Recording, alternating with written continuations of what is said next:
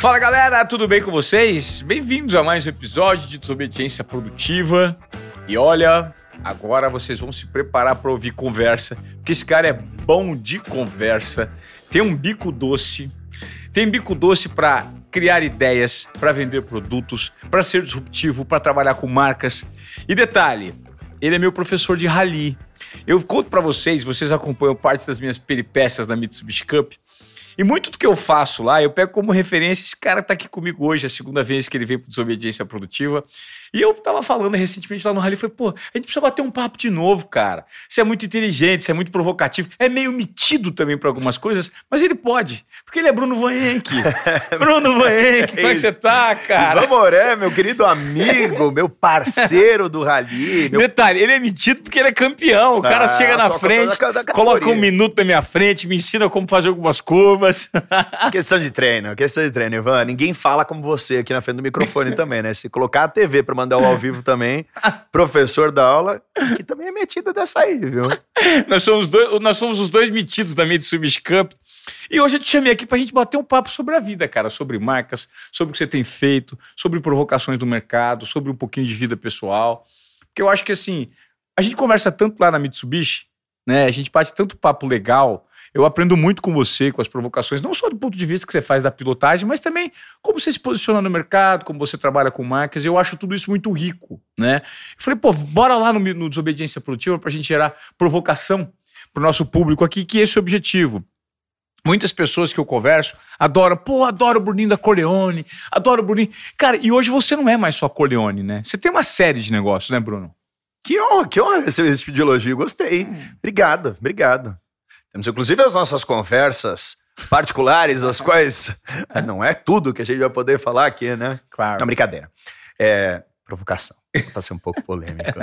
É, bom, eu, eu, na verdade, sempre me denominei a mesma coisa, né? Vendedor, é, comerciante. Mas não é, não é essa coisa que a gente ouve hoje tanto jargão na internet, o que é muito legal, traz muito conhecimento para as pessoas, mas acaba que se a gente se classifica assim e fica realmente só na internet, só vendendo aquele conteúdo gratuito, ali no máximo criar algum tipo de, de conteúdo online que se paga, é, eu, eu, eu venho realmente do comércio, né, do tal do barriga no balcão, eu vendi uh, por muito tempo chopp, joelho de porco, Sim. cafezinho quando o garçom não queria vender café. Então é realmente comércio. Quando digo vendedor é pego alguma coisa, um serviço, um uhum. produto, uhum. vou lá e vendo. Hoje tenho a Corleone, né? É, durante algum tempo a gente é, eu preferi estancar um pouco o crescimento dela, principalmente depois desse momento de, de pandemia, apesar de que já estava negociando o que graças a Deus está acontecendo hoje. É, tem as cabelosas empresas de transplante capilar, né, que hoje já está São Paulo, Londrina, Brasília, estamos é, abrindo em alguns outros lugares aqui pelo Brasil. Tem as hamburguerias que nasceram justamente da pandemia, para pagar aluguel das lojas da Corleone que tinham uma cozinha lá parada. Não podia se vender outra coisa que não delivery de comida. Dark Kitchen. Tinha, na, verdade, na verdade era o seguinte, eu tinha efetivamente uhum. a cozinha lá, vamos fazer, o que, que dá para fazer? Como eu trabalhei a vida inteira com restaurante, Bom, compra pão, Casa Vitoriana aqui em São Paulo, compra um bom cheddar, refrigerante, Coca-Cola, Guaraná, é, mostarda de maionese Heinz. O que precisava realmente fazer ali era o blend é, do, do hambúrguer, hambúrguer, né? Então, precisava colocar algo de pé e a gente colocou. Depois da pandemia se mostrou um bom negócio. Que ele continua até hoje. E o meu estúdio fotográfico, que é a minha grande paixão, que inclusive está me devendo uma visita, senhor Ivan Moreira. Nossa, cara, o Bruno tira fotos incríveis. Esse final de semana que a gente estava na Mitsubishi Cup, o último, que inclusive nós tivemos a infelicidade dos dois destruírem o carro e a conta ficou alta pra caramba. Ele, ele, esse, esse, esse pilantra, eu dei a primeira volta, né? São três voltas em cada etapa do rally. E na metade da primeira volta, eu pela primeira vez, depois de sete do ano passado, 8, 9. Na décima etapa minha, como piloto de Mitsubishi, eu pela primeira vez capotei. Acontece invariavelmente, né? Você vai chegando perto do limite. Foi a primeira vez que ele acelerou, né? que traíra. Só porque ele é rápido. e aí, ganhou, você ganhou etapa o ano passado? E, e, nessa, cara, eu. Na, nos 15 né, primeiros quilômetros, eu acabei capotando o cara e chegou e falou assim: Ó, oh, Ivan Moré destruiu o carro. Fez uma história. Na terceira volta, ele foi lá e deu uma porrada mais feia que a minha, se destruiu o carro. Mas nós conversávamos, independentemente do resultado do rally, sobre fotos, né, Bruno? Você é um cara que recentemente lançou um workshop de fotos é, junto com uma parceira sua. E você começou. O, o, que eu acho muito interessante, principalmente no seu perfil, é que você consegue trabalhar é, aquilo que você gosta é, de uma maneira com tanta paixão que invariavelmente em algum momento vira um negócio para você, você testa, você começa a monetizar. Eu acho que a foto foi mais ou menos isso, que deu origem ao seu estúdio fotográfico, né? É, isso em 2020, quando logo quando a gente saiu lá do período de pandemia que podia pelo menos reabrir o nosso negócio, é, não apenas eu, todos os comerciantes, só que a gente tinha umas limitações de tempo, a gente tinha umas limitações de ter que medir a temperatura de todo mundo, e também tinham as pessoas que não queriam sair de casa naquele momento, que ainda estavam com bastante estavam com bastante receio. Isso fez com que o prejuízo que eu já tinha, assim como qualquer outro comerciante, da loja fechada, ele ficou ainda maior, porque com a loja aberta você tem custo. Sim. Com, a gente tinha na época 20% do faturamento normal. É, continua sendo prejuízo maior do que se ela tivesse fechado, mas tem que abrir. E aí, na, é, como eu morei é, durante a pandemia toda lá em Campos Jordão, eu acabei construindo uma casa lá em Campos e só saiu dinheiro, saiu dinheiro, saiu dinheiro. E eu falei, pô, não dá para ficar tirando dinheiro o tempo todo. O que, que será que eu posso fazer? O que, que será que eu posso arranjar para vender que para a semana que vem eu consiga lucrar alguma coisa? Se eu digo que eu sou vendedor, não pode ser só o jargão da internet. Claro. Aí eu fiquei pensando, eu falei, pô, todo mundo. Eu, eu tinha as fotos como um hobby, eu, lá em 2017 eu tive o tal do burnout. Meu querido amigo, médico, sócio, doutor Tiago Volpe, que é um médico dos brabo, ele falou, cara, você precisa ter um hobby na vida. Porque o teu corpo tá respirando trabalho, trabalho, trabalho, trabalho, trabalho. É, e aí ele pifou. Então tá bom. Cargas d'água, entrei na fotografia e aquilo realmente virou um hobby onde todos os dias eu chegava tinha prazer de assistir uns minutos né, de, de vídeos explicativos sobre fotografia, sobre o mundo da fotografia é, em casa à noite antes de dormir. E aquilo foi evoluindo, evoluindo, foi realmente uma paixão. E eu falei, pô, todo mundo fica elogiando minhas fotos e todo mundo eh, me pergunta se eu não as vendo. E se eu colocar para vender essas fotos? Eu peguei o meu escritório, pessoa física, comprei um fundo infinito, liguei os flashzinhos que eu tinha lá e falei, seja o que Deus quiser, mas agora eu preciso vender. Que, como é que eu vou vender? Todo mundo muito ligado no mundo digital. Quem ainda não tinha entendido o poder do digital, naquela hora acordou. E aí eu falei, qual vai ser minha cópia? Olha, já parou para pensar que depois desse momento aqui o digital está mais forte do que nunca? Será que a autoridade que você tem no universo físico é fielmente traduzida no digital através da sua foto do perfil? As fotos que você se comunica nas redes? Vem aqui no meu estúdio, que eu vou te dizer como é que você tem que traduzir toda essa sua autoridade que ela já existe realmente em você para o ambiente digital. Por meio das minhas lentes, né? E aí, cara, fiz isso assim, sem muita pretensão. Eu comecei a fazer seis ensaios de uma hora e meia por dia. Eu lotei, sei lá, acho que cinco semanas assim na agenda. Que legal. E era de noite, de noite. E monetizando, noite, né? Monetizando. monetizando. E, e, assim, você não só. Eu acho que o mais interessante não é ser fotografado. Qualquer um tira foto. Uhum. É ter a lente que você tem sobre determinada pessoa. Acho que a pessoa vai lá para entender o que, que o Bruno vai extrair de mim. Uhum. Acho que tem muito de um, de um, de um, um conteúdo subjetivo, né? Intangível aí, não tem? Tem. Tem, sabe que esse posicionamento que eu procurei sempre ter na rede social é que fui aprendendo também, né? A gente tá falando de. Aqui, nosso último convidado, né, o, o Marco estava contando um negócio maravilhoso sobre, sobre é, data. É... Sobre dados, a gente estava falando sobre dados. Você falou que você estava aprendendo na internet. Você foi aprendendo. Ah, sim, e aí eu estava aprendendo. Não, cara, falhei. É. E aí eu, pô, eu fui vendo ao longo do tempo o que acontecia, o que, de, de que maneira eu conseguia realmente me comunicar melhor com os meus clientes, que eram clientes da Barbearia Corleone. Como é que eu sim. conseguiria fazer aqueles caras virem para cá cortar o cabelo momento onde eu comecei do nada? Então, com tentativa e erro, eu entendi qual é a minha comunicação, a que eu prefiro usar lá desde 2013 para cá. Então, sempre foi muito fácil falar com outros empresários, outros pequenos empresários, outros comerciantes, assim como eu. O poder da rede social, a gente ainda foi além. Pessoas de outros é, ramos que não o meu começaram a trocar ideia comigo, assim como executivos que querem fazer essa migração né, para virarem empresários, empreendedores, pode chamar como quiser, é, acabavam sendo atraídos pelaquela imagem que eu havia criado da minha, da, da minha comunicação. Ah, não, ah, não é, pelo amor de Deus, me interprete mal, ah, não é que eu quero ser igual ao Bruno, não, eu quero usar uma estratégia mesma que ele possa ter feito, adequada à minha persona e ao meu negócio. Então, muita gente foi lá justamente para isso. Cara, minha história é essa, essa, essa, eu vim aqui por esse, esse, esse motivo. O que mudou para mim de, né, agora do mundo digital, eu preciso entrar, então traduza.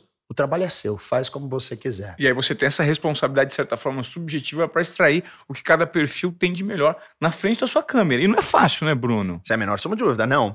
É, é assim, é, qual é a parte fácil né, desse trabalho? Como a gente lida com pessoas, pessoas, né, por exemplo, a faculdade de economia, a relação entre as pessoas, ela é de humanas, ela não é de exatas. Né? Claro. Né? Justamente por essa, esse comportamento que ele seja pouco... É, é, pode aí ter todas as suas anuências. Mas Todas as pessoas que me procuram, a maior parte dessas pessoas que procuram, primeiro, elas estão num bom momento da vida delas que elas querem divulgar. Talvez seja uma mudança diária, que também é um ótimo momento para você se comunicar com alguém.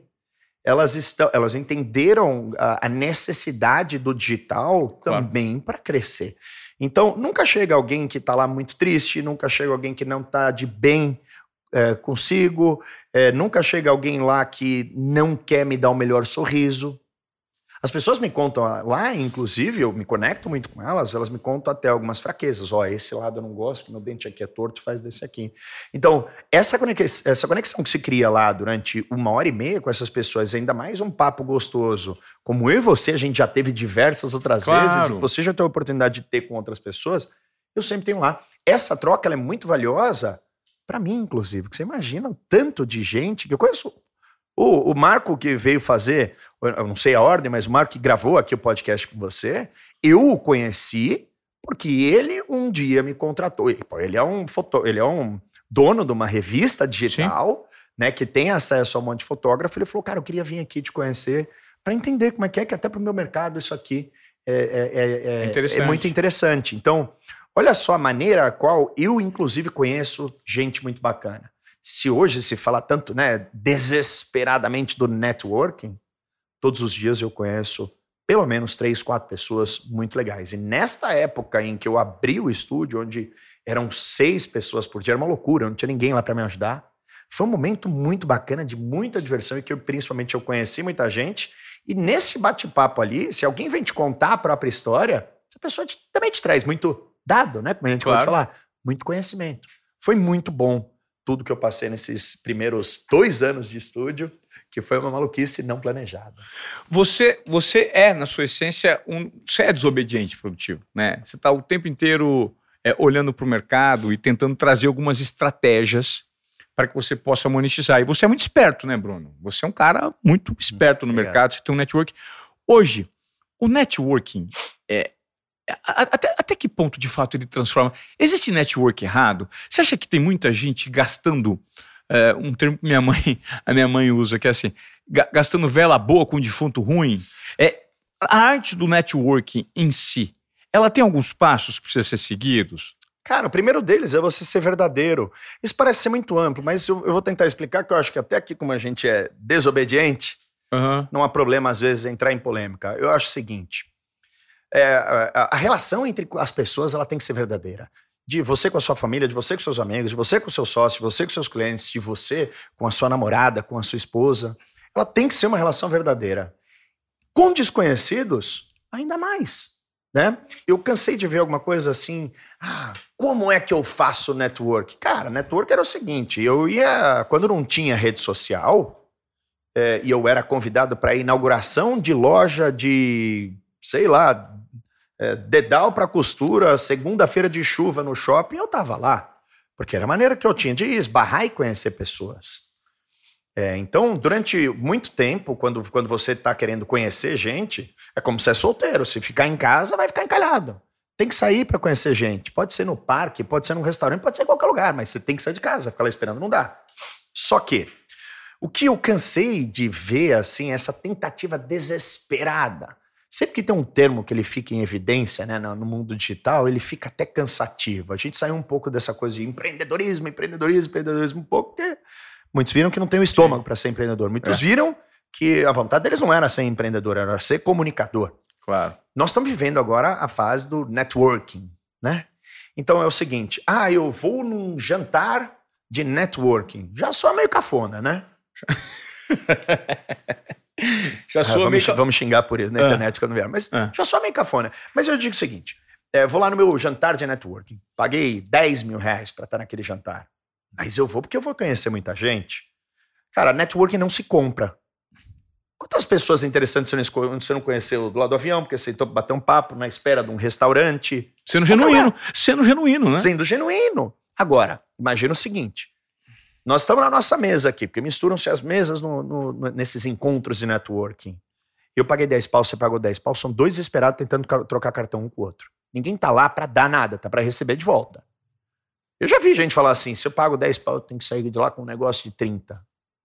Tu há alguma coisa para alguém? Não, lógico que não. Eu paguei para estar tá aqui, eu tenho que levar vantagem em cima disso.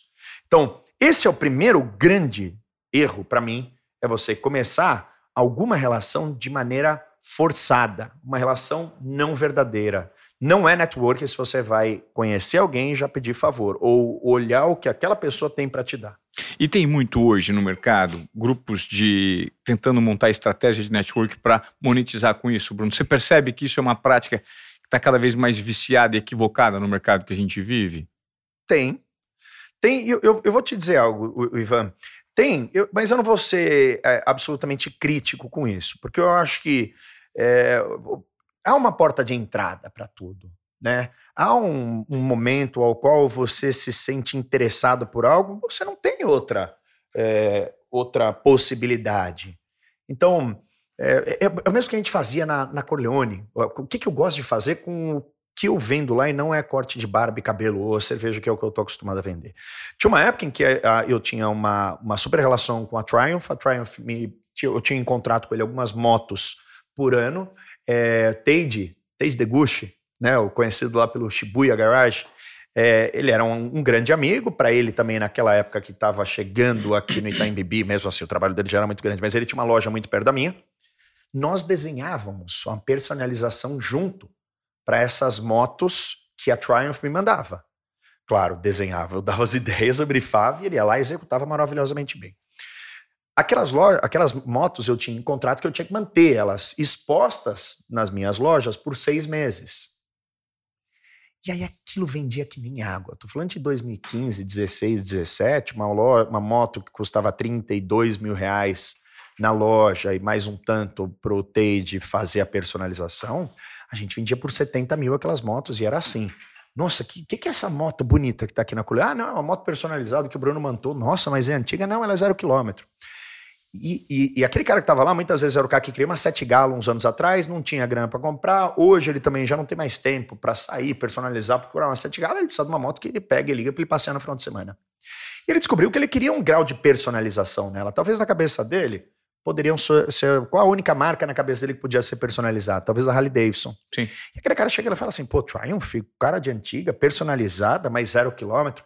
Aquela é uma porta de entrada para o cara que quer descobrir alguma coisa nova. E por isso eu tento sempre fazer na Corleone alguma coisa que quem vá lá consumir o nosso serviço saia de lá com uma curadoria legal de alguma coisa. De algum conteúdo, de alguma provocação, de algum insight. E esta é a porta de entrada. Depois, esses caras que compraram essas motos lá passaram a fazer as dele, porque eles mergulharam nesse mundo. Então, volta. Tem muito evento desse? Tem. Traz algum grande. Traz verdade? Não, é? não. Acho que não. Mas talvez para um segundo passo.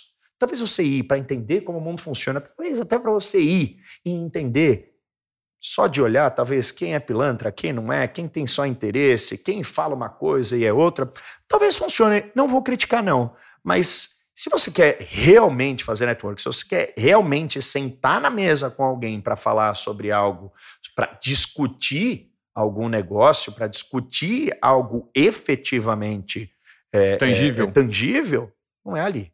Mas, de novo, não critico, porque é uma porta de entrada. Claro. Claro, interessante. A gente estava conversando recentemente, eu achei muito interessante o seu ponto de vista sobre o digital. Quando a gente olha, por exemplo, para o seu Instagram, eu vejo uma qualidade é, e um acabamento de, de, de conteúdo muito refinado né? Qualidade boa, equipamentos bons, tudo que você faz, você se propõe a fazer muito bem feitinho, com muito acabamento, com muito estudo de mercado por trás. E a gente falava sobre produtores de conteúdo hoje que sempre monetizaram muito e a gente vê tendo outros posicionamentos Talvez por uma escassez, né? Que aquele segmento, as pessoas estão tão acostumadas àquilo, os caras, puta, não estou conseguindo mais clientes. E eu noto que você tem um conteúdo muito genuíno e as descobertas, elas vêm muito de uma forma intuitiva, mapeando o momento presente daquilo que se faz. Você lançou recentemente um workshop de fotos, creio que deve ter sido um sucesso, porque você entrega um material muito bem feito, muito bem acabado. E a gente falava sobre esse mercado digital. Você acredita, Bruno, hoje, que uma segunda leva de produtores de conteúdo muito mais verdadeiros, muito mais orgânicos e menos focados na monetização imediata está ocupando um espaço?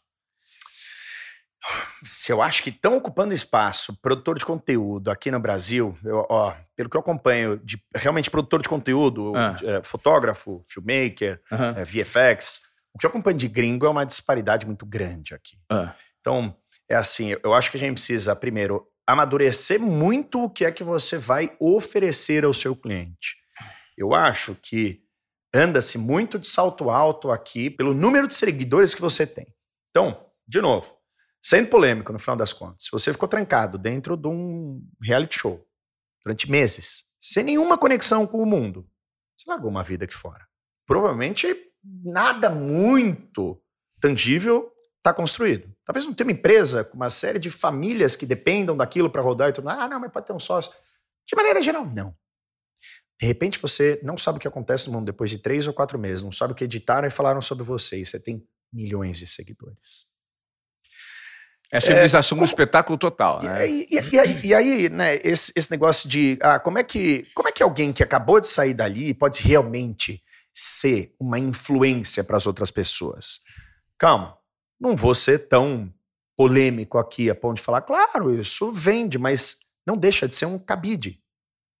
O que, que eu chamo por cabide? Cara, ô Ivan, eu quero que hoje você use camiseta branca, uma azul, uma vermelha e uma verde. Ah, putz, mas três delas não fazem não fazem jus aqui ao meu estilo. Ah, tudo bem, eu estou te pagando, você vai usar.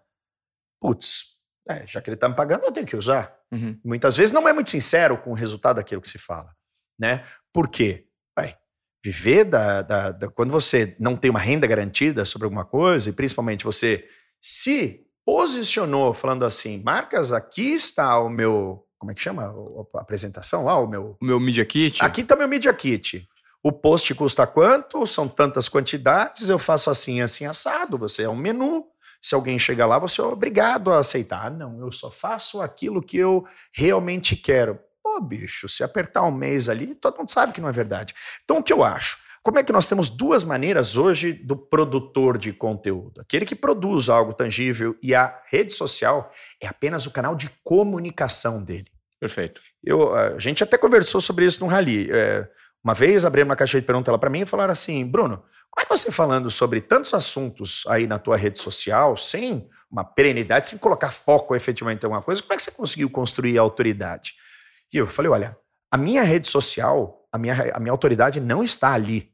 Minha autoridade é como empresário, dono de uma barbearia, dono de alguns negócios que tem aí 350 funcionários sobre, né, com todas as operações. Imagina o que tem aqui de INSS, imagina o que tem de fundo de garantia, imagina o que tem uma série de impostos de folha só por essas pessoas que trabalham na operação. Então, se um dia, e essa foi a resposta que eu dei, se um dia você quiser atestar a autoridade sobre o assunto que você acha que eu tenho ou não, visite fisicamente uma das minhas lojas, veja quantas pessoas têm trabalhando, veja os clientes que entram, que saem, veja se é, o ambiente está agradável a você, veja se todo mundo sai com um corte bem feito. A autoridade ela está ali. Aquilo, a rede social, ela é apenas um espelho daquele meu negócio. Isso funciona para mim porque eu estou no universo físico. E acaba que eu vou para a rede social para me comunicar. Perfeito. Como é que eu me com quem eu quero me comunicar? Com caras que nem você.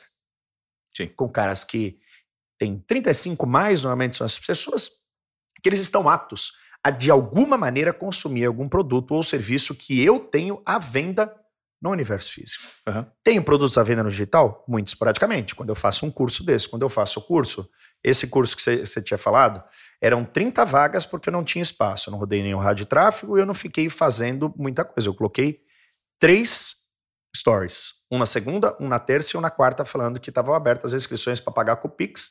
Na quinta-feira eu abriria é, para link de cartão de crédito e eu daria no sábado esse curso. Sim. Na quarta-feira, eh, quando eu falei, eu fiz uma copizinha lá, quando eu falei abriu o Pix, todo mundo foi. Mas essas pessoas, elas se convenceram de comprar esse meu curso de fotografia naqueles três stories que eu fiz? Óbvio que não. Claro que não. Eles já compraram, já compravam a sua narrativa há muito tempo atrás. Vendo a, vendo a qualidade das fotos, vendo aquelas coisas que, através da curadoria do que eu, do que eu prefiro registrar, porque o que, que eu quero de você na minha rede social, Ivan? Eu não quero que todo dia você abra e você tenha que ter uma aula que você tenha que todos os dias ver um tutorial meu. E, e, outra, eu não quero que você veja as minhas lamentações. Todos nós já temos os nossos problemas. Claro. Pô, às vezes estou no trânsito, está todo parado, vamos dar uma olhadinha aqui no, no, no, no, Insta. Pô, só reclamação, só coisa feia, só desastre. Não quero. O, o mundo da TV aberta ele já acabou, assim, inclusive porque era só desgraça. Sim. Você preferia não ver aquilo porque você não tinha controle né? Aqueles, aqueles jornais que só passavam assalto, violência, bat... a gente não quer mais isso. E, e então eu procuro colocar co eh, coisas na minha rede social, Ivan, que caras como você se sintam agradados em ver, só. Sim. Puta, uma foto legal do rally que a gente corre, eu não claro. tô vendendo nada para ninguém ali. Sim. Quando eu coloco uma foto é, de um final de semana em Campos Jordão. O que, que eu mostro com tudo aquilo? Cara, dá para você trabalhar para caramba, dá para você ser honesto, dá para você é, ser leal à sua família, dá para você curtir para caramba. Sim. E dá para ter aquele momento ao qual, putz, sou empresário, abre sete dias por semana as minhas empresas, dá para sair se divertir que o mundo não vai acabar lá. Essa é a mensagem global que eu tenho para passar para você.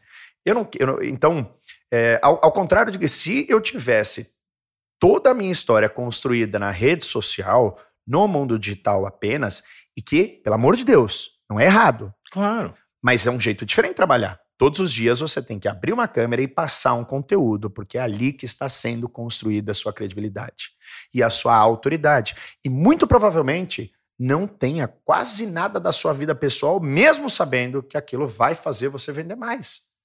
Mas se você se prestou a construir a sua autoridade no mundo digital, e te digo, né, a, a capilaridade disso é inclusive muito maior. Claro. Então, de novo, meios diferentes. Não é uma crítica. Falando que eu faço uma do, do de um jeito. Que eu faço ela de um jeito, que a rede social para mim ela é minha comunicação.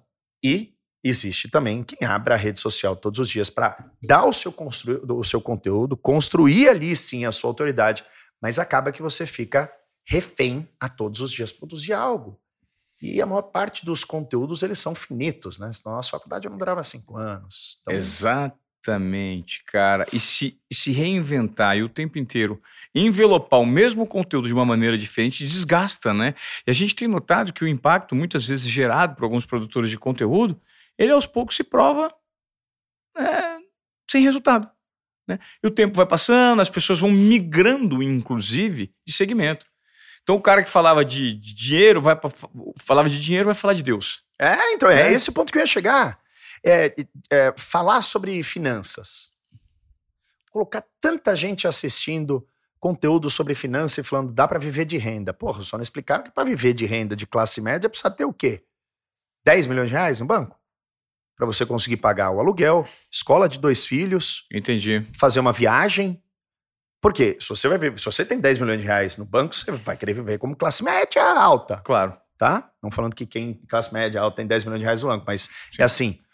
Hoje renderia entre. entre Você pega no longo prazo, estica isso para três anos. Descontando imposto, descontando que você não vai resgatar toda a grana que você tem de rendimento no banco. Pagar o quê? 1% ao mês é muito. 50 conto? Se você colocar 1%, 100. Assim, você faria imposto, você gasta 50. Entendeu? Então, você tem dois filhos.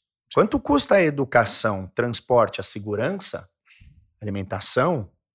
Não vai fazer uma viagem, estudo, você tem que analisar. Só não explicaram que é assim: se você tiver um milhão de reais hoje no banco, você não tem uma vida, o rendimento suficiente para você ter uma vida de classe média. Não. Ah, pode andar de Uber em São Paulo todo mês, né, se você não tiver um carro, andar o mês inteiro de Uber já vai uma, uma, uma grana. Comer fora hoje em São Paulo, vai comer num restaurante, é uma fortuna. à noite, tudo é uma fortuna. Então, não se explicou que, que dava para viver de renda fazendo isso. É, pô, começar do zero para você viver só de renda, a gente sabe que é praticamente impossível. que, que aconteceu com a maior parte desses conteúdos? Qual é o único conteúdo que é infinito? É, Deus. É religião, Religião. a fé, a crença, Deus. Encaixa a qualquer momento. Então, por isso que, é, é, falando de novo da comunicação, é, é muito difícil a gente ser muito pró em tudo, né? É muito difícil, cara. Pô, Mas o que eu acho mais rico, é, exatamente no que você faz, é justamente o comprometimento com o longo prazo. É uma falta de necessidade de monetizar amanhã, vendendo exatamente a verdade e a essência da qualidade do que aquilo, daquilo que você comunica, né? Então, quando você abre um workshop para vender, você vende imediatamente, mas você não vende nos três dias que você colocou. Aquilo ali é só um canal simples para você conectar. Quem quer comprar, você. Você já está vendendo muito antes com essa narrativa. Eu acho que falta muito disso hoje, né, Bruno? As pessoas não enxergam o digital a médio e longo prazo. Todo mundo na internet quer resultados imediatos. Né? Você nota isso também? Noto. Eu, eu, eu acho que assim, a velocidade da internet, o, o tanto que ela, o, tanto que as regras do jogo mudam o tempo todo, porque inclusive as regras do jogo no digital elas não são claras. Não Todas são são, suposição. Tudo tem muita gente que vende conteúdo sobre as suposições de que você conseguiu entender os enigmas de como é que funciona a rede social. Não entendeu. Não tem claro. Não tem se você claro. pega, se você pega, eu, eu, eu conheço é, funcionários que, né, do, do, de Google, Facebook, que é o Insta e tudo mais, e eu faço pergunta, eles falam assim, nem pra gente é falado isso. E tudo bem, é uma empresa, uma empresa É. privada, onde nós usamos os serviços deles. Claro. É, eles podem realmente fazer hack. É justo? Não é. Mas o que era a rede social de três, quatro anos atrás é completamente diferente da, da que é hoje. Olha, eu não tenho tanta visibilidade, eu não tenho. Nossa, caiu muito meu engajamento, eu não tenho mais tanta visibilidade quanto eu tinha antes. Mas o Marcelino falou um negócio aqui, né? O, o- o outro convidado que estava aqui, eu tive o- a, a- a oportunidade de escutá-lo. é, ele falou um negócio que é o seguinte: parece que o número de visualizações, curtidas e tudo mais foi pequeno, mas fatalmente quem precisava ver viu. Os, os ensaios lá no estúdio, até hoje, todos eles são 100% comuni- comunicados pela rede social. Sim. Foto no estúdio, eu posto uma, duas, três vezes uma foto no estúdio com um fundo preto. E é interessante realmente para alguém todo dia ficar impressionado? Não, mas funciona Sim. acaba que essas pessoas veem bastante isso. Essa urgência, eu acho que ela é, Ivan, talvez, da insegurança do ser humano no incerto. É, sabendo que a rede social não é certa, o mundo digital ele não funciona numa linha né, reta, eu acho que causa esse desespero. Eu estou indo para o nono ano de Corleone. né? Nono ano. Nós estamos, a gente, mês que vem, são nove anos de Corleone. Nos últimos três, eu tive a calma de construir a expansão dela sem abrir uma única loja. As pessoas perguntavam assim para mim: não vai mais abrir loja? Não, por enquanto não. Só tem lojas próprias? Não quero ter Franquias. sócio, não quero ter franquia. Não é hora de falar com um fundo de investimento nem nada. É o dinheiro que sobra no meu bolso aqui, eu vou lá e abro, abro outras lojas. Com o lance né, que a gente passou no momento de 2020, eu perdi muito caixa, eu coloquei muito dinheiro, pessoa física, na empresa para ela estar lá aberta, numa manutenção de saber o negócio que eu tinha na mão e apostar que ele ia voltar melhor do que nunca. Eu fiz essa aposta, deu certo. Hoje a gente tem 35% em número de atendimentos maior do que 2019, que foi o nosso melhor ano. Mas eu continuei pensando na expansão do meu negócio, como seria. Há três anos eu comecei a negociação. Eu, eu só, infelizmente, não posso falar por conta de NDA, porque sabe que eu sou fifi, né? Você sabe que eu falo pra caramba. Eu já Eu queria sou falar pra caramba. Eu não É. posso, que tudo que, tudo que eu for falar daqui pra frente tem as datas para acontecer e eu tenho que, inclusive, registrar como é que eu vou contar isso. Mas o que eu posso contar? É, há três anos que eu tô aqui em negociação, há um ano que eu assinei contrato com uma empresa é, americana, global, enorme, ao qual nós vamos montar juntos a expansão da Corleone e aí número de lojas bem, bem, bem grande e tudo mais. Eu estou trabalhando em segredo há muito tempo, eu estou investindo um dinheiro que eu vou ver na abertura de uma loja, talvez lá para outubro desse ano. E eu já estou investindo dinheiro há três anos, que ó, sai, sai, Sim. sai. Ou seja, é uma jornada a médio e longo prazo, Ela né? é uma jornada a médio e longo prazo e assim, eu sei que eu estou construindo algo que não vai mudar a regra do jogo e vão falar assim, ó, a partir de hoje não pode mais barbearia. Mudou. Agora eu quero um escorregador com, com água aqui, um escorregador aquático nesse lugar. E aí você pô, perde tudo. Sim. Não, já tenho esse negócio há nove anos, eu já sei como ele se comporta. Ao mesmo tempo em que eu estou colocando dinheiro para abrir lojas físicas, é, qual é o valor de cada loja física perante a minha marca se eu for um dia vender para um fundo uma parte, se eu for vender a empresa para alguém? Quanto é o valor da empresa como um todo? A hora que eu divulgar qual é a empresa né, que está nessa junto comigo, que é uma parceria entre, entre essas duas marcas, quanto vai se multiplicar o valor da empresa como um todo? Como um todo. A então, esse é um grande investimento público, que ele é de longo prazo. Eu tive isso, talvez, explicar para alguém do mundo digital que qual é o valor do investimento. Eu pago o tráfego e aí em um mês eu tenho resultado ou não. Sim. Depois se pulverizou. Claro. É incrível. Eu acho incrível essa estratégia que você adota, principalmente porque você é essa pessoa. Quando a gente olha e fala assim, cara, como é que o Bruno gerencia os negócios? É, e, e eu acho que o grande segredo do que você faz está muito na verdade do momento presente, está na sua versatilidade para apostar, e você é um cara de apostas. Né? Você sempre compra é, as ideias e executa. Já teve alguma vez que você apostou errado em algum já, momento? Já. Você falou assim, cara, errei aqui claro. e gerei, gerou aprendizado. Claro, claro que é um exemplo, claro. Uhum. E, aí, e aí, como é que se sai dessa, né? Eu vou começar claro. a pessoa como é que você sai dessa? Entende que você errou rápido, não fica insistindo no erro e parte para a próxima. Como é que eu, que eu soube que eu errei rápido? Abri uma, uma, uma colônia muito grande, 700 e poucos metros. E aí eu falei assim, bom, isso aqui vai ser um shopping para o homem. Aonde, hein? Tudo que ele quer. Aquela que era no Faria Lima, inaugurou ah, em 2015. Aí eu falei assim, deixa eu pensar aqui. Vai ser um shopping para homem. Então, eu já tinha o bar, né, com o restaurante, que era a minha essência da abertura da Corleone. Sim. Eu tinha a barbearia com corte de cabelo e barba. Tenho lá serviço de manicure, né, podóloga. É, tenho diversas outras coisas lá. Como eu tinha muito espaço, eu falei assim, bom, vou trazer as motos, vou fazer uma parceria lá com o Teide, lá do Shibuya, e nós vamos personalizar, desenhar a personalização das motos aqui. O cara, quando vier aqui, ele vai poder lavar o carro dele na espera. Olha, a gente tem um dia do noivo que também tem massagem. Eu vou ampliar a gama do restaurante. Eu tenho um, um estúdio de tatuagem, na época com o Tatuyu, que era, porra, é um, dos, é um dos estúdios mais respeitados da história de São Paulo.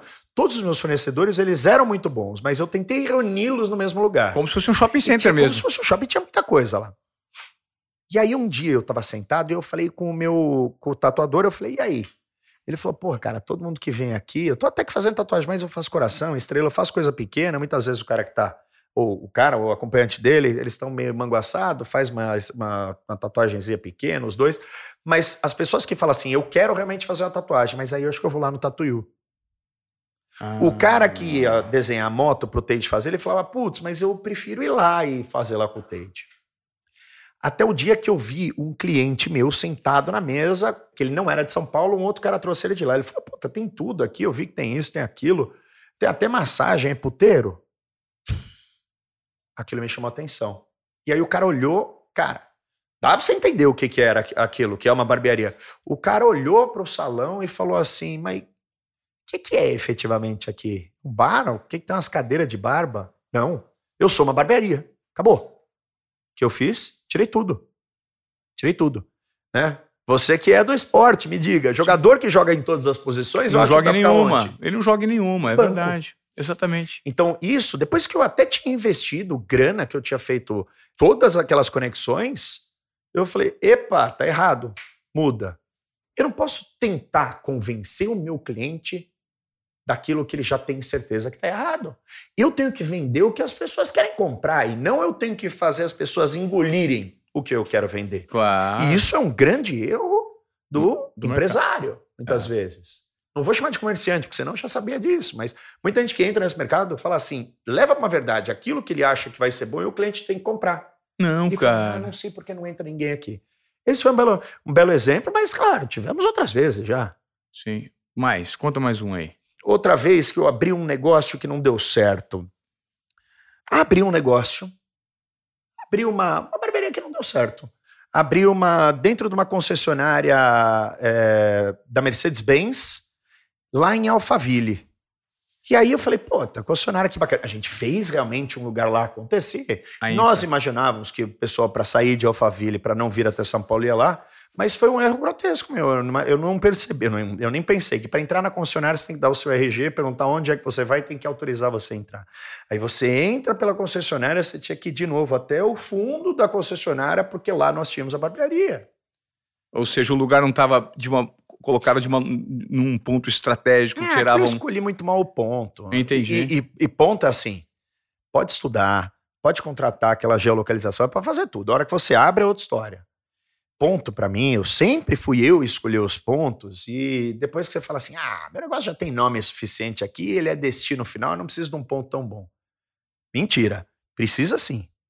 Precisa. Precisa. Precisa escolher onde é a esquina, a esquina ela tem que ser ativa, pelo, menos para o meu negócio. Ela precisa ser uma esquina ativa e não uma esquina passiva. Claro. Ou seja, quando você está o primeiro parado do farol, as esquinas que você está olhando só de lado de lá da rua, não são essas aqui. Puta, olha que, olha então, essa ativa. ninguém sabe disso. Qual normalmente você olha primeiro, a esquerda ou a direita? A direita. Sempre que você faz. Você, você já trabalhou em revista, o, o, melhor anúncio é o da página é, direita, que direita. você abre ela, é esse. Você olha primeiro aqui, por mais que você tenha que ler Sim. aqui, o primeiro que você olha, ele é aqui. Então a esquina é, ativa da direita, para mim, é o melhor lugar.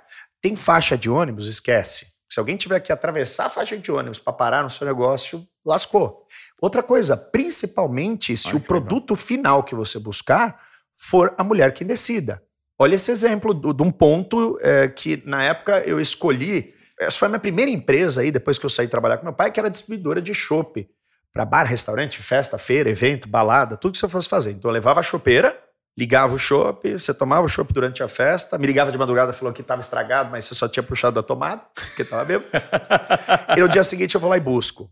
Tá? É, quem compra esse, é, a, a, essa, esse chopp com essa chopeira, o homem ou a mulher?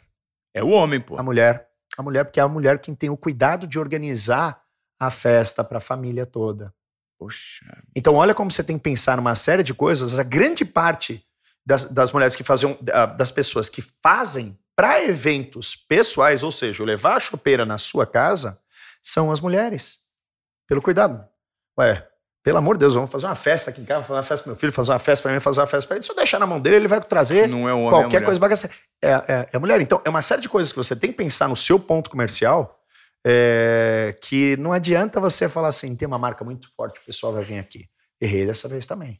Eu queria entender com você, agora eu vou caminhar um pouquinho para um bate-papo do ponto de vista um pouco mais pessoal e até do ponto de vista é, de como você hoje pega insumo do mercado é, em relação a referências de empreendedorismo, em relação a conteúdos. De onde você tira alguns insights que você tem, é, o que, que você assiste, o que, que você acompanha, você lê, você assiste muita série, você acredita que o networking tem um papel importante nessa transformação dos negócios que você se propõe a fazer? Como é que é isso, Bruno? eu observo e uhum. escuto pessoas. Existe um. Eu te confesso que eu não. Eu, eu não sei se existe um livro de empreendedorismo.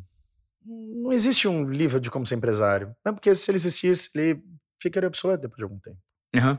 Nunca li um livro sobre esse assunto. Mas existe algo que é o seguinte: se você quer aprender, a melhor coisa que você pode fazer é escolher muito bem o seu mentor. Com quem aprender, né? Com quem aprender, porque é o seguinte: às vezes eu vejo é, jovens que querem abrir um comércio físico, sei lá, eles começam a ler desesperadamente a biografia do Steve Jobs. Do Steve Jobs. Ou nossa, do dono da Amazon. O que, que aquilo traz para o teu mercado? Entendeu? Às vezes teu pai é um ponto comerciante numa cidade pequena e, e, e, e, conseguiu vencer lá nela, ele tem tanto insight para você. Ou seja, o conhecimento está ali do teu lado e você tá não está valorizando. Escolha muito bem os seus mentores. Lá, eu já, já contei essa história antes, que talvez ali no bairro, quando eu abri a minha primeira loja no bairro do Itaim Bibi, o melhor mentor que eu podia ter naquele dia ao qual eu escolhi ser para mim, sabe quem era? O português da padaria do outro lado da rua. Ele sabia que dias eram bons, que dias eram ruins, que dia que a rua ficava morta, que não passava ninguém. É, se no frio costumava acontecer alguma coisa, me contou meio que ali as fofocas do bairro para saber comportamento das pessoas, me contou o que, que já tinha sido ali no imóvel antes, Sim. o que deu certo, o que, que não deu, me contou onde que tem estacionamento. né? Ele está lá há 30 anos. Será que realmente, para eu abrir a minha primeira unidade da Corleone lá em 2014, Adiantava alguma coisa eu, eu, eu, eu ler a biografia do Steve Jobs? Eu não estou falando que você não tem que ler, claro. mas eu não acho que isso é o teu livro de cabeceira para todas as ramificações aí do tal empreendedorismo, para você ser empresário. Outra coisa, é, tem um pessoal que ó, são os meninos lá do G4, né? Thales, Alfredo, Bruno Nardon. São caras muito foda, amigos meus antes de fundar o G4 Educação. Participo como mentor lá de algumas áreas, mas principalmente aquele grupo de pessoas que está ali para estudar, eles estão lá não para o tal networking, eles estão lá realmente pensando no negócio deles e como me melhorar, porque provavelmente eles chegaram até um ponto onde sozinho é o que eles já conseguiram fazer. Só que todas essas pessoas que já estão lá, elas já têm uma bagagem, já têm uma história, você precisa de um faturamento mínimo ou tempo mínimo de casa para que você possa ser o aluno ali do G4. Eu aprendi isso na Endeavor. Eu fui Endeavor em 2019, tive maravilhosos mentores lá, mas aquelas palestras extremamente valiosas em riqueza de conteúdo de gente que já chegou num bi, 500 milhões de dólares, isso e aquilo, aquilo está tão distante e nem é algo que eu penso, nem é algo da minha estrutura. Eu não quero saber como é que o cara fez para chegar de 200 para 500 bilhões de dólares numa empresa que ele é o executivo, ele também nem é o acionista. É, é um papo tão distante que aquilo até te inspira, mas te ensina muito pouco. Claro. É, fica, muito, fica muito intangível, fica muito longe da realidade do cara que quer colocar a mão na massa ali, né? Sabe com quem eu mais aprendi? Com os outros 19 empresários que foram ser selecionados para participar desse programa da Endeavor daquele ano. A gente sentava para almoçar junto, eu contava umas dores, que ele falava: Não, mas isso aqui eu já passei. O outro contava algumas dores e pedia uma coisa, o outro cara simplesmente respondia porque eles estavam no mesmo momento. Ele, nós não éramos os mesmos em tamanho de empresa, em faturamento, em número de funcionário, mas era o momento do crescimento, era o scale up. Pra vocês terem ideia, quem estava lá junto comigo era o pessoal da Dengo. Sim. Chocolates. Nossa. Dengo, o tamanho da Dengo. Sabemos quem é o grande acionista da Dengo também, né? Que naquele momento ali, dinheiro não era o, o, o problema.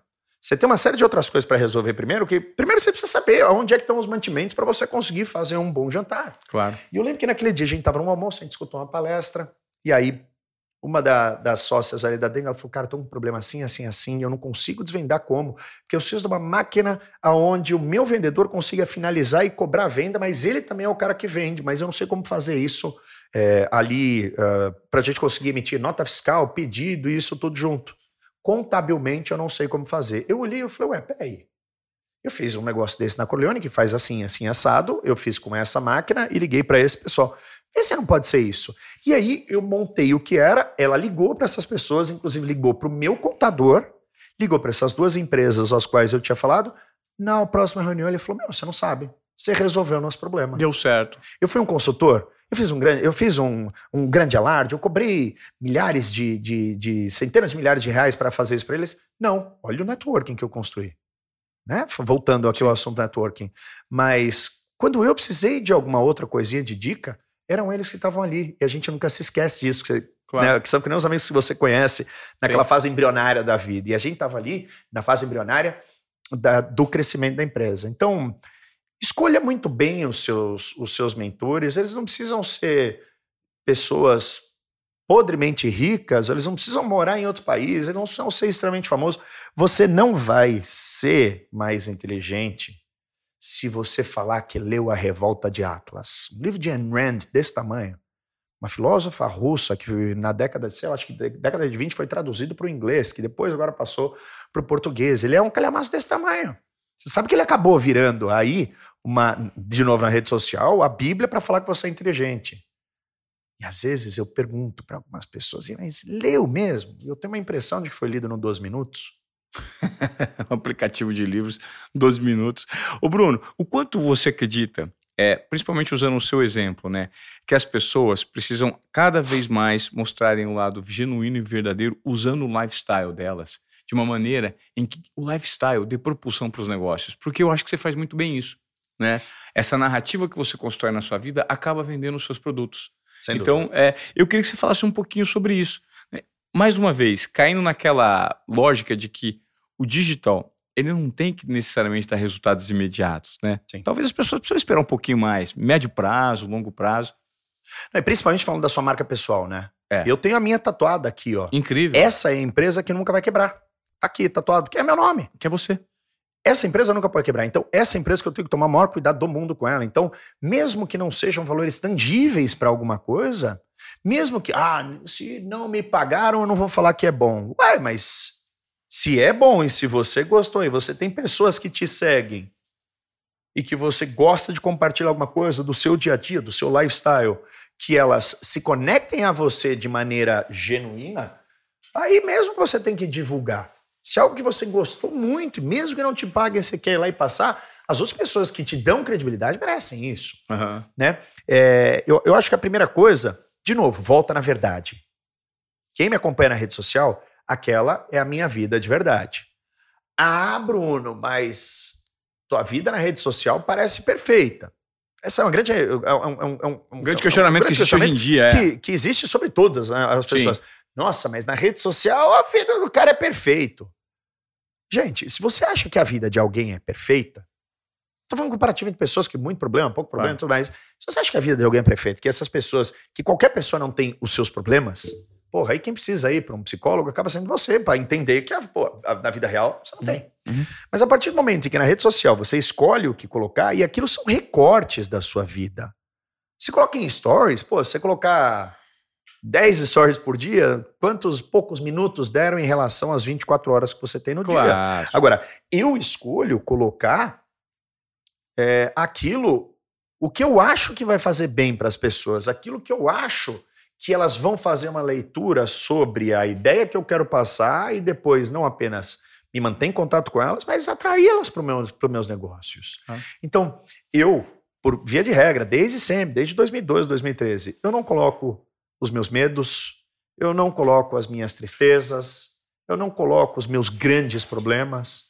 Tem alguns assuntos que, é assim, as pessoas insistem há anos é quando eu abro caixinha de pergunta. Ah, Bruno, por que, que você terminou o seu casamento? Caralho, eu não vivo da rede social, eu não, não ganho dinheiro com isso. Não é a sua linha editorial. não é. é. E eu optei não colocar. Ah, Bruno, por que, que você nunca fala da sua mãe? Ué, você nunca falei? É porque não adianta você perguntar, porque claro. tem algum motivo de eu não querer falar. Claro.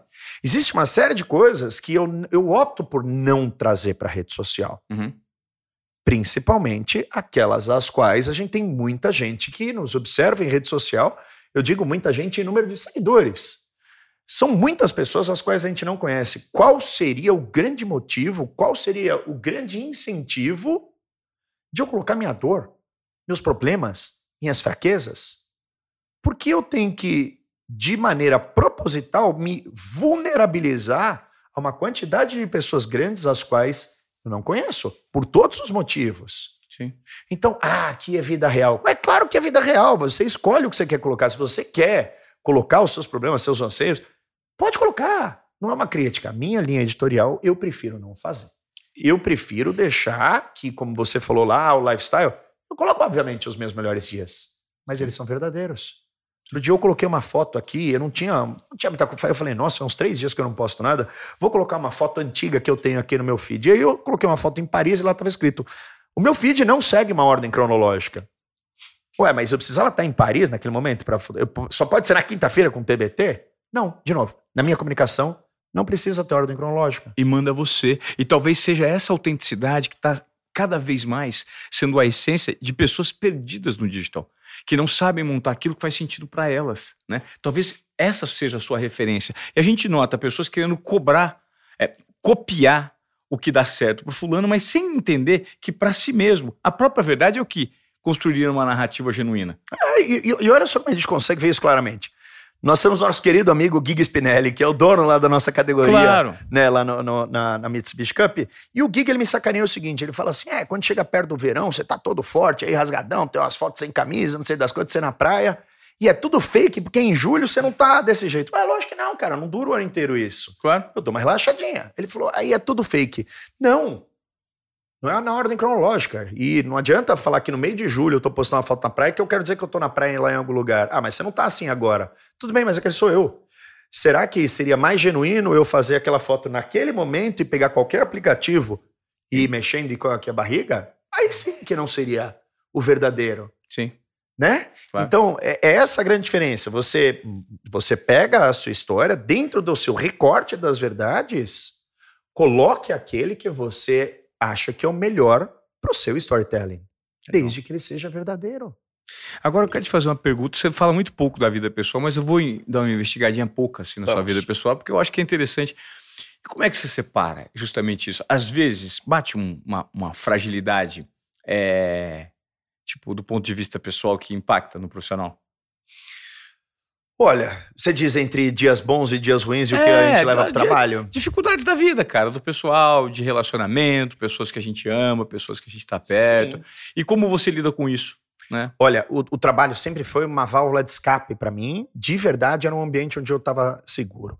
É, eu vou dar uma resumida muito por cima, que foi o seguinte: quando eu saí de casa uns anos atrás, é, eu realmente precisei sair. Eu não tinha outra escolha senão fazer dar certo o meu trabalho para eu conseguir seguir essa minha vida sozinho. Fui morar sozinho aos 17 anos. Naquela época, por motivos da vida, não tinha como chegar no final do mês e falar, não deu. Você tá com que idade hoje, Bruno? 39. 39. Faço 40, não sei quando vai aqui o nosso episódio pro ar, mas dia 15 de julho faço 40 anos. Ah, não, vai antes do dia 15 de julho, eu quero saber onde vai ser essa festa. Tem que ser uma festa Campos especial. do Jordão, meu templo, o lugar onde eu. E vai ser uma festa pra muita gente ou pra pouca gente? Olha, você e Giovanni estão convidados. Ah, então pronto. Isso é o mais importante.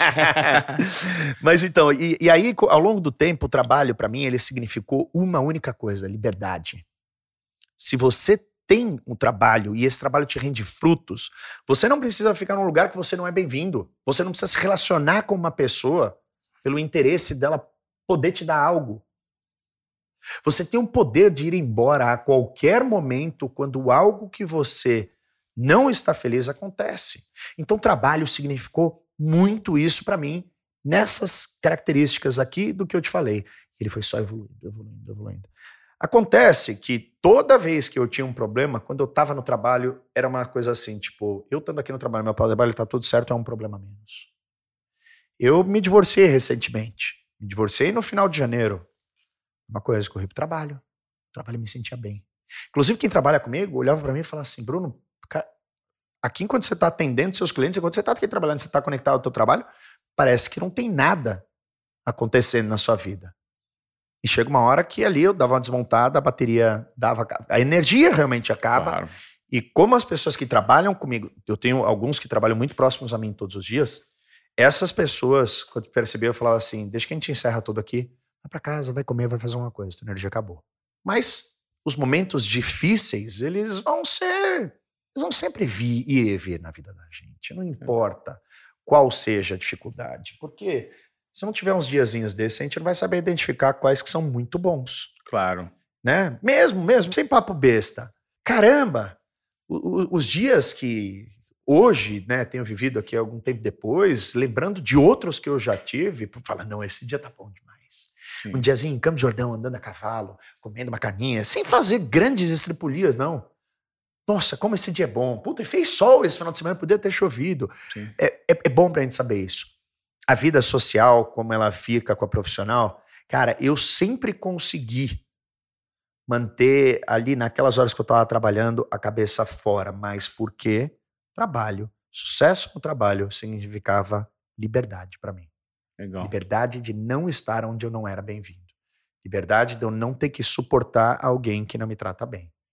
Liberdade de não ter que falar que gosto de alguém porque tenho algum interesse. Porque você não gosta, e se você não Esses gosta, você tem a liberdade pra você sair fora. Adiós, tchau, nunca mais te vejo.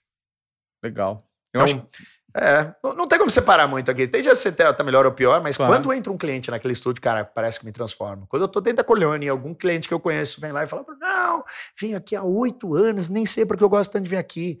Cara, minha vibe tá ali. Legal. Depois, é claro que a gente cai. Todos, todos nós somos seres humanos. Sim, legal. Dá pra perceber, né, quando a energia da gente tá pra cima e quando você consegue se conectar com algo que de fato é genuíno. Tem alguma pergunta que eu, que eu não fiz pra você que você gostaria de ter falado aqui hoje? Ah, por, mas porque já tá acabando? Só mais uma? Então, estão cansados já, mais uma hora, uma hora e pouco. Até desligaram o ar-condicionado aqui pra Até derreter. desligaram. Liga o ar-condicionado pra nós aí, Jagui. Pelo amor de Deus, eu tô cozinhando. Eu não vou tirar isso aqui pra não dar quebra de figurino nos nossos cortes de podcast depois. O Bruno, recentemente, a gente teve uma conversa muito interessante. Ele, de certa forma, se transformou num, num- num cara que se posiciona muito com estratégias. né? Você gosta muito de estratégia, né, Bruno? É, em montar estratégia. Eu acho que talvez hoje você seja um grande estrategista, né? De como trabalhar sua marca pessoal no mercado. É, e isso eu acho que é algo que eu admiro bastante em você, sabe? Eu uso você muito como referência, assim Que honra. de, de estratégia no mercado. E você Ah. compartilha isso com as pessoas, né? Eu, eu percebo que você não é um cara que guarda suas coisas sete anos. Você gosta de compartilhar, né? Ixi, eu sou boca aberta pra tudo, né? Certo. Me conta muito segredo, não. Eu, eu, eu não sei como é que eu tô conseguindo guardar isso da Corleone. É porque eu tenho um Você só, tá, contrato. é, você só é. tá guardando porque senão o negócio vai estourar no teu bolso, mano. É, é, tem essa. Né? Tem, já não chega o carro que a gente bateu esse final de semana lá na- Nossa. no, no, no, no rally, hein? Então, Nossa. mas me fala um pouquinho de estratégia, cara. Como é que você pensa em estratégia? De onde você tira insumos para estratégias que você monta no mercado? Tentativa e erro? Sempre foi tentativa e erro dentro do meu trabalho, porque, assim, quando você é comerciante, você abre. É, Porra, na época que eu abria o restaurante lá junto com meu pai, sete horas da manhã, porque era dentro do shopping, fechava meia-noite, sete dias da semana, é tentativa e erro. Porque você não tem dias para tentar, pesquisar, é, lança um. Não. Abriu, tem que ver. E outra, trabalhava com perecível. Isso foi uma puta de uma aula. Perecível, A gente né? trabalhava com perecível.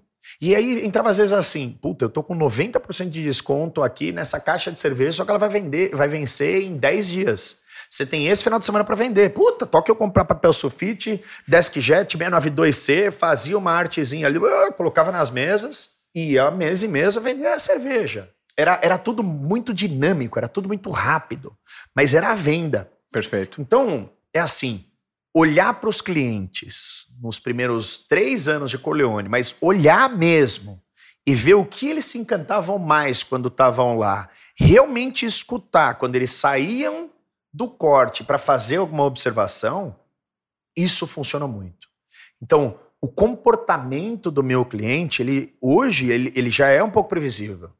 Você nas suas entrevistas, né? Você sabe quando o cara ri, quando o cara vai ficar meio apertado, você já sabe com o olhar dele mais ou menos se tá chegando no tempo ou não, que você não precisa olhar aqui para não ficar, para não, É. não pegar coisa.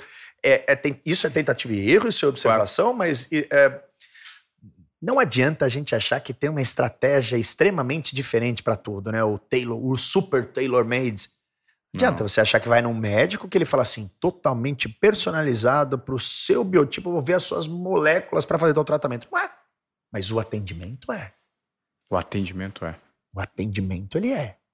Vai cortar o cabelo? Eu vou cortar o seu cabelo de acordo com o seu tipo de cabelo, com a cor dele, aonde ele começa a nascer, mas dá para eu não cortar com uma tesoura? Dá para eu querer inventar? Uma hora eu faço no facão, outra eu coloco eu coloco no fogo, aqueles cortes no fogo doido. Então, cara, a estratégia ela acaba sendo sempre a mesma aqui para mim. É, atraio a- primeiro a atenção das pessoas, desperto o desejo, mostro algo que eles podem comprar e depois vou e vendo mesmo. Eu não tenho problema em falar preço das coisas. Eu não tenho que falar, cara, acho que você devia comprar um tênis novo aqui ou esse aqui que eu tenho, que você vai ficar galã. Entendi. Não tem nenhum problema para isso, mas antes você tem que despertar o desejo. Perfeito. O tirador de pedido, ele é muito diferente do vendedor. O tirador de pedido é um cara chato. Porque quando ele quer bater meta, ele insiste. Compra alguma coisinha aí, tá bom? O que, que você tem para me oferecer? Me convença de alguma coisa. Não, só compra alguma coisinha. O vendedor não, né, cara? O vendedor não. O vendedor faz você querer. Ele, ele te encantou. Ele despertou em você a vontade de comprar. E a gente pode falar mais aqui de, de rede social, aonde eu não uso a minha rede social para vender as coisas. Quando é venda, é muito claro. Ó, tenho isso aqui para vender. Interessado no direct. Quase não tem. Mas o que é que eu faço? Eu vou de um lado e de outro despertando desejo. Ninguém vende nada pelo Instagram aqui. Ah, como não? Esse cara tá falando merda. Não, claro que não. Você aperta um botão, você vai pro WhatsApp, Claro. você vai para um e-commerce, você vai para todos os lugares. No Insta, você não vende. Quando esse teu cliente embarcar para essa nova plataforma dele, aí sim lá está a venda. Perfeito. Imagina o seguinte: eu tenho uma marca de biquíni. E eu pego esse biquíni, jogo ele em cima de uma cama de lençol branco com uma luz meio horrorosa, vou lá e faço a foto e falo assim: Ref 12789553, biquíni maloca verde, amarelo, silver com calcinha strass, não sei das quantas. O cara vai vender aquilo num feed de Instagram? Vai. Não. Não vai. Agora faz o seguinte: pega essa foto, coloca uma luzinha nela e faz ela no fundo branco, o chamado still. Coloca todas as características ali da sua peça de biquíni. Número de referência, tamanho, cor, o que você quiser. Ou você faz isso num e-commerce teu, ou tem- você pode ter preparado isso dentro do teu WhatsApp Business. E você manda esse catálogo para a pessoa. Qual é a foto que você vai publicar na tua rede social? Uma mulher, talvez, no verão europeu, na Grécia, usando biquíni, mas também algumas peças muito bonitas de, de joias, talvez semi-joias, um óculos maravilhoso, andando na praia fim de tarde, talvez outras pessoas ao redor. Você cria uma imagem muito bonita com aquele biquíni que aos olhos de outra pessoa fala assim: não, não é que eu quero biquíni. Caramba, tá aqui, deve ser muito legal. Você cria o desejo na cabeça da pessoa de que podia ser ela fazendo tudo isso. Perfeito.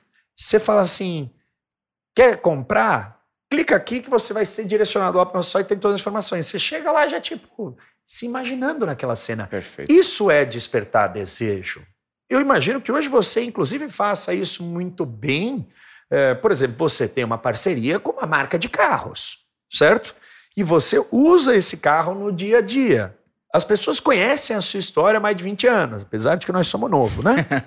mais de 20 anos, eu sou empresário há 22, nós somos novos, não vem com essa não. Pô, eu já falei que vou fazer 40. Mas olha só, você me comentou outro dia, eu recebo muito direct, inclusive a, a, marca comenta que muita gente vai lá e compra porque é o carro do Ivan Moré. É, e os caras, eu, eu, o que eu achei interessante é que muitas pessoas falam assim: Ivan, eu antecipei meu sonho em dois anos, porque eu sempre sonhei em ter uma BMW. E agora eu tô comprando porque eu vi o quanto você é feliz tendo esse carro. É com a sua namorada, com seus filhos, é usando isso. esses óculos legais que você usa. Então eu adorei, cara. E eu tô um, dividindo com você aqui o que eu tô vivendo, ó. E isso é o despertar o desejo. É o desejo. Não, é, não é aquela coisa doentia de que a pessoa quer ser o Ivan Moré. Não. não. E que isso é uma parte meio doentia, né? É. Isso, isso beira um pouco a inveja. Não, não é que eu quero ser você. Claro. Você representa uma coisa que, putz, eu na minha idade eu antecipei. Uhum. Porque, caramba, por que, que eu vou vai mais para tempo? Sei lá, eu faço financiamento, faço alguma outra coisa. É isso. isso é o despertar o desejo. Então a gente volta naquilo que você perguntou, como é que é a minha linha editorial, como é que eu estrategicamente faço? Eu tento colocar imagens inspiradoras ou não, quando as coisas não são minhas, eu normalmente não sou, eu falo lá, ó, oh, tal marca me emprestou alguma coisa para um final de semana. Tá sempre lá a verdade mesmo. É, eu, eu, eu, por ser fotógrafo, ter liberdade poética. O dia eu coloquei lá. É, por ser fotógrafo, eu tenho liberdade poética de não ter um Rolls Royce e pousar com o Rolls Royce. Com o Rolls Royce. E além de tudo, ter o contato de um amigo que tem o Rolls Royce me emprestar para postar uma foto. E quando você quiser andar no Rolls Royce. Isso tudo tava na legenda. Legal. Mas de qualquer jeito, tirei uma foto bonita, tava com uma roupa bacana, tava no Rolls Royce. Teve um amigo que emprestou o Rolls Royce, não perguntou, eu depois editei essa foto bacana e tava lá. Então, desejo continua existindo. Uhum. Você tira, tira um pouco aquela coisa da mentira, da não verdade, que desperta a raiva das pessoas. Exatamente. E na internet, as pessoas, quando não são muito genuínas e autênticas, dá para perceber, né, cara? É fácil. É impressionante, né? Story, se tá bêbado, então, as verdades saem. É, saem, cara. Muita gente dá tiro no pé no stories quando passa um pouquinho, baixa a censura e o negócio vai, né, cara? É impressionante. Você sabe que é, muitas vezes que eu fiz é, é, é entrevista de emprego, é eu pedia, eu falava, ah, tava lá, né? Oh, e aí, deixa eu dar uma olhada no seu, no na, sua seu, rede social. na sua rede social e seguir o cara, ia dar resposta só depois. Que eu vi de cara no sábado à noite dirigindo sem cinto, meio bêbado e sendo mal educado com mulher, não passou. Não passou. Esse né? é um exemplo, entendeu? Claro. Não passou. Ali, o dia a dia te traz um monte de verdade. Pô, na, na idade que a gente tem, com aonde a gente já trabalhou, as coisas que a gente passou, se a gente não sacar as pessoas ali em alguns dias, no que eles dizem, claro. o que eles fazem, se a gente não sacou essas pessoas, os burros somos nós, né? Somos. Eu e você. Claro. É exatamente isso. Puta, Bruno, eu ficaria aqui o resto do dia conversando com você, porque a gente já conversa, né? Quase todos os finais de semana nas. nas... Vocês têm pergunta pra fazer pro Bruno? Você, tem, você tem, Joaquim? Pergunta, que hora que eu quero, que hora que eu vou embora, né? O Joguinho tá... O joguinho ainda vai ficar. É, o joguinho chegou atrasado hoje. Não, não ligou o ar-condicionado pra gente, não, deixou eu o ar quase derreti aqui. Exatamente. Largou a bomba e foi embora. Largou a bomba e foi embora. Entupiu meu nariz e tudo, a rinite aqui. O Bruno. Tem você algo que, olha, ah. vamos lá, estou te dando a liberdade poética de ah. fazer a pergunta que você quiser. Não tenha medo. Se você está com medo de fazer alguma pergunta polêmica, pode fazer. Para você? Cara, não. Eu, eu acho que você, pô, tudo que eu vejo em você que gera valor, eu não tenho o mínimo de, de. Inclusive, depois, quando desligar o microfone, eu vou pedir algumas dicas do ponto de vista pessoal, porque eu acho que o Bruno ele tem uma capacidade muito grande, ele é muito hábil para mapear o mercado e falar assim, cara, vai por aqui, vai por ali, principalmente no que diz respeito ao nível de sofisticação de experiências, porque você é um cara que né, é, vive experiências sofisticadas, você viaja, você se dá o luxo de viver para aprender por meio do que você vive. Eu acho que é muito bacana. Eu acho que o posicionamento que você vende é muito legal e, e me inspiro muito em você. Eu, eu acho que eu te sigo, é. acho que antes de você me seguir, porque é justamente pelas fotos, pelo acabamento. Então, assim, eu não tenho nada que eu não perguntaria para você. É, eu acho que tudo que eu tenho para perguntar, eu perguntaria. E você é um cara genuíno. Obrigado. Gosto de conversar com você, gosto de aprender. É, e eu acho que esse relacionamento é muito rico. Eu acho que, de fato, a gente precisa hoje é, inspirar as pessoas pelo que a gente faz, né, pela maneira como a gente se porta e cada vez mais dividir a nossa verdade, que é o que eu tenho tentado fazer em toda a minha jornada. Né? E, e, tem uma coisa aqui, Vivan, que eu, que eu acho que está ficando um pouco mais claro aqui. Uhum. A gente inspirava as pessoas pelo nosso trabalho, a gente inspirava é, pela maneira a qual a gente fazia o bem para os outros. Uhum. Eu acho que a gente está entrando numa fase aqui de um valor enorme da maneira eu gostaria de inspirar pessoas e que eu me inspirasse em outras pessoas pela maneira a qual elas se tratam. Sim. Você acabou de falar um negócio aqui. Você se dá o luxo, às vezes, de viajar, de fazer alguma coisa.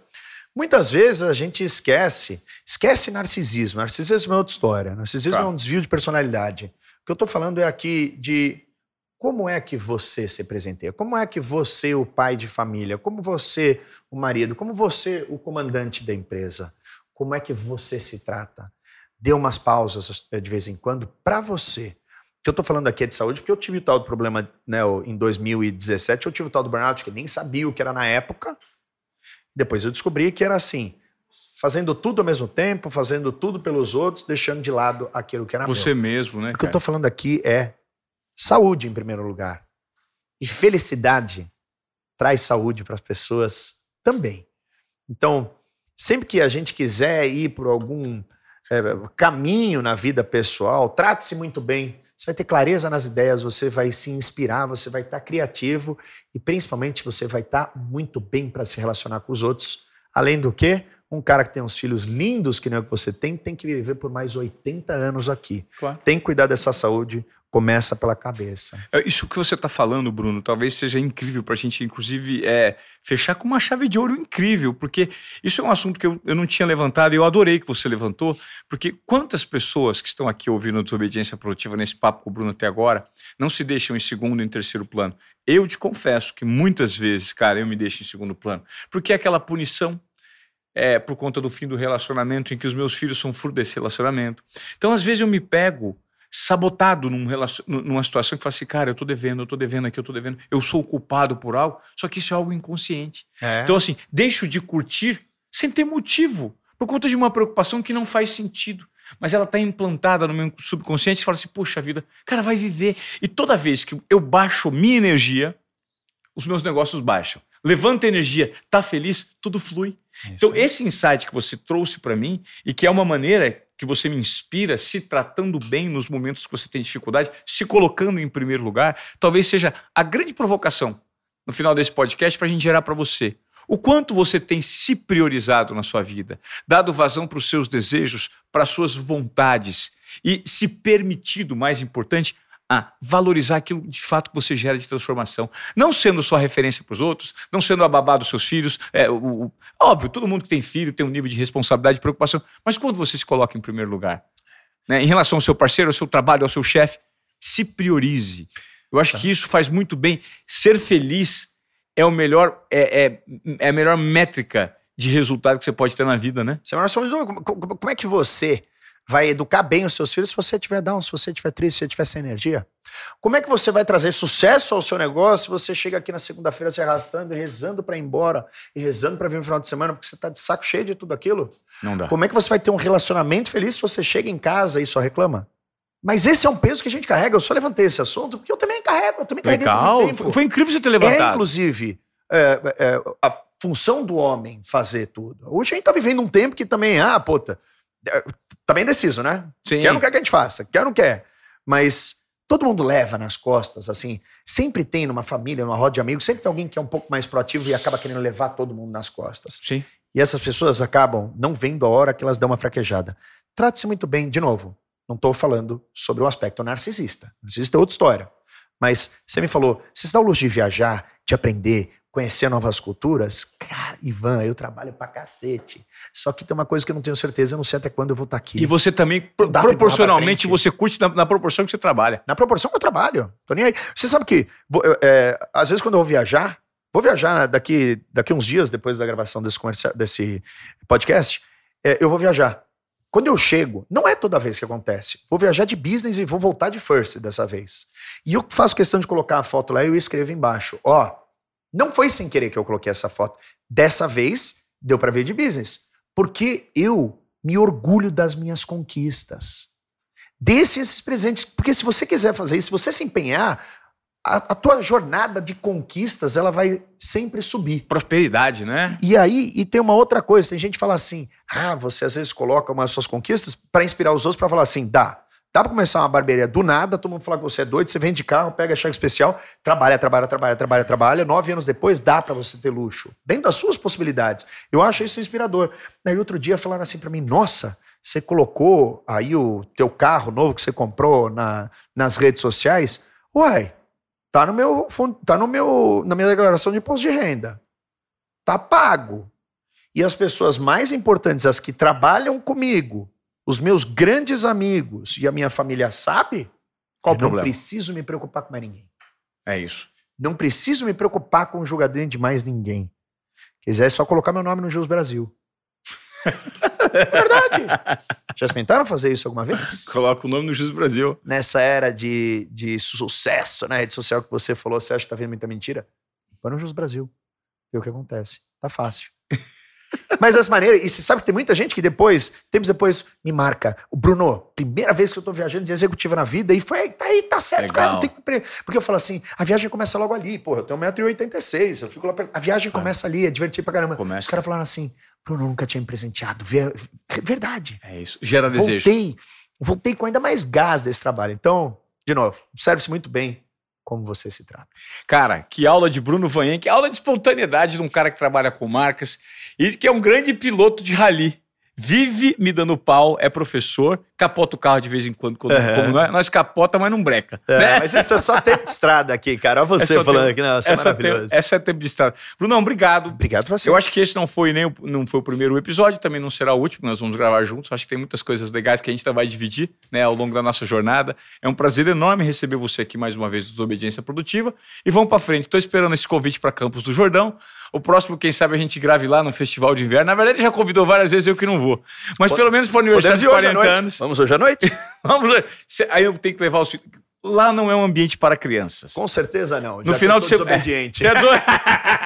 É e ó, se você veio até aqui no nosso episódio, eu vou te pedir encarecidamente que, pô, vamos fazer esse episódio chegar em mais pessoas, vamos amplificar esse conteúdo, porque esse é o nosso objetivo aqui com vocês: gerar provocação, disrupção, algum tipo de conhecimento, para tirar você da zona de acomodação e fazer com que você entregue, eventualmente na vida pessoal e profissional, algo mais do que esperado, tá bom? Obrigado, mais uma vez, obrigado, Bruno. Foi um prazer te receber e vamos bombar esse episódio. Obrigado pela amizade, meu amigo. Tamo junto, cara. Abraço. Valeu.